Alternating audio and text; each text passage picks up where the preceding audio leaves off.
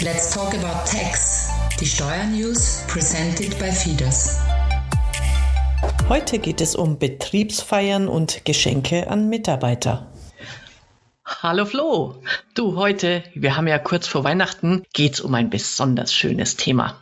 Das Schenken und Beschenkt werden. Wie schaut's denn da aus, wenn ich meinen Mitarbeiterinnen in der Weihnachtszeit eine kleine Freude machen möchte? Also mit Geschenken, eine Weihnachtsfeier. Du weißt, was ich meine. Ja, hallo Angela. Äh, lass uns doch bitte einfach mit dem Thema Feiern beginnen. Es ist wirklich schön, dass nach der ganzen Pandemie und den Restriktionen und den Beschränkungen endlich wieder die Weihnachtsfeiern stattfinden. Solche Betriebsveranstaltungen oder Betriebsfeiern, die haben das Ziel, dass man unabhängig vom Alltag, vom beruflichen, wieder miteinander über andere Sachen redet, dass man gute Stimmung produziert und einfach den Zusammenhalt in der Kollegenschaft fördert. Aus Sicht der Finanzverwaltung sind aber solche Betriebsveranstaltungen, wo natürlich Kosten entstehen für den Arbeitgeber, ein geldwerter Vorteil. Und leider ist da Österreich nicht so großzügig. Okay, und wie viel darf ich denn da als Arbeitgeber, Arbeitgeberin pro Mitarbeiter ausgeben? Ja, eigentlich ist es nicht nur für eine äh, Veranstaltung, sondern es ist ein Jahresbetrag. Der, muss man bei der hohen Inflation sagen, schon ewig nicht indexiert wurde. Es sind 365 Euro jährlich pro Mitarbeiter.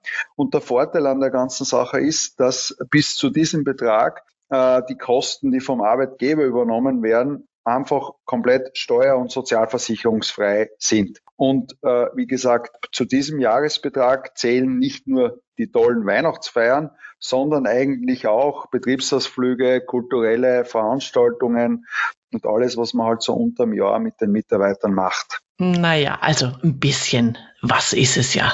Okay, und wie schaut's aus? Jubiläum, gehört es da auch dazu? Nein, Gott sei Dank nicht. Also äh, Jubiläumsgeschenke äh, oder äh, dementsprechende Zuwendungen aufgrund von einem Jubiläum sind keine Betriebsveranstaltungen. Für die gibt es separat die Möglichkeit, dass man pro Mitarbeiter pro Jahr äh, Geschenke oder Sachzuwendungen bis zu einem Gesamtwert von 186 Euro wiederum steuer- und sozialversicherungsfrei und komplett lohnnebenkostenfrei zuwenden oder verschenken kann. Ist jetzt leider auch nicht so viel und schon ewig nicht mehr indexiert worden. Ich wollte schon sagen, die Rolex wird es nicht davon werden.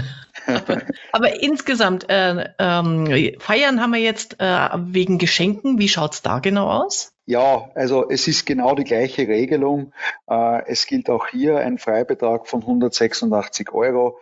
Äh, das heißt jetzt, viele Arbeitgeber wollen ja bei der Weihnachtsfeier oder kurz vor Weihnachten Danke sagen und den Mitarbeitern äh, Geschenke in Form von Gutscheinen überreichen. Und da gilt auch, bis zu 186 Euro in Summe ist das Steuer- und Sozialversicherungs- und Lohnnebenkostenfrei. Das ist allerdings in Summe mit den Jubiläen zu verstehen. Das heißt, 186 ist ein Jahresbetrag pro Mitarbeiter. Was sie aber heuer sehr gut anbietet und wo äh, die Uli Treiber schon einen eigenen Podcast gehabt hat, ist das Thema der Teuerungsprämie. Also äh, gerade bei so einer hohen Teuerung, die wir heuer in Österreich haben, bietet sich ein zusätzliches Dankesagen an die Mitarbeiter an, indem man bis zu 2000 Euro Steuer, Sozialversicherung und Lohnnebenkostenfrei äh, an einzelne Mitarbeiter zuwenden kann.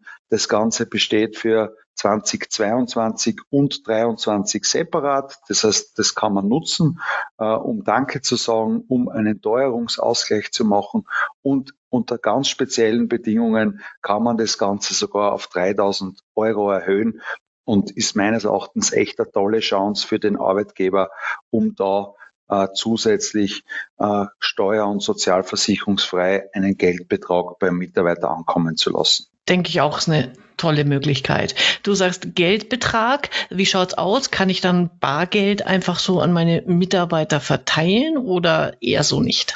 Na, also in Österreich sind Bargeldzuwendungen immer steuer- und sozialversicherungspflichtig. Also vor dem Hintergrund äh, äh, sollte man eher Gutscheine schenken und sich auf das äh, äh konzentrieren und Bargeld einfach hintanlassen. Und ähm, wenn ich mir das dann so vorstelle, als Chefin gehe ich dann bei der Firmenfeier herum und verteile die Gutscheine oder Geschenke oder kann ich das irgendwann machen? Ja, ich glaube, äh, es ist ein, ein netter ein netter Zeitpunkt, selbst bei der Weihnachtsfeier kurz nach der Dankesrede noch äh, ein kleines Paket zu überreichen. Das heißt, vor dem Hintergrund bietet sich's an, äh, die Geschenke in Form von Gutscheinen dort äh, den Mitarbeitern zu geben. Allerdings ist es nicht zwingend notwendig. Das heißt, man kann es natürlich auch vorab oder danach im Büro überreichen. Und äh, Gott sei Dank hat uns die Finanzverwaltung noch nicht aufgefordert, eine Empfangsbestätigung schriftlich von den Mitarbeitern äh, einzuholen. Und vor dem Hintergrund ist es relativ egal, wann es durchgeführt wird. Natürlich muss das der Gutschein beim Mitarbeiter ankommen und äh, alles klar, sehr gut. Dann noch die letzte Frage so kurz vor Weihnachten. Hast du denn schon alle Geschenke für deine Liebsten besorgt? Ja, Angela, ich bin ein, ein absoluter Geschenkschaot. Ähm, für mich bietet sich meistens der 23. und oder auch der 24. für die Besorgung aller Geschenke an. Und äh, heute ist erst der 21. Das heißt, vor dem Hintergrund habe ich noch ein bisschen Zeit. Nein, ich habe noch nichts besorgt. Dann wünsche ich dir dabei noch äh, viel Spaß und Erfolg beim Weihnachtsshopping. Danke dir, Flo, und bis zum nächsten Mal. Ciao.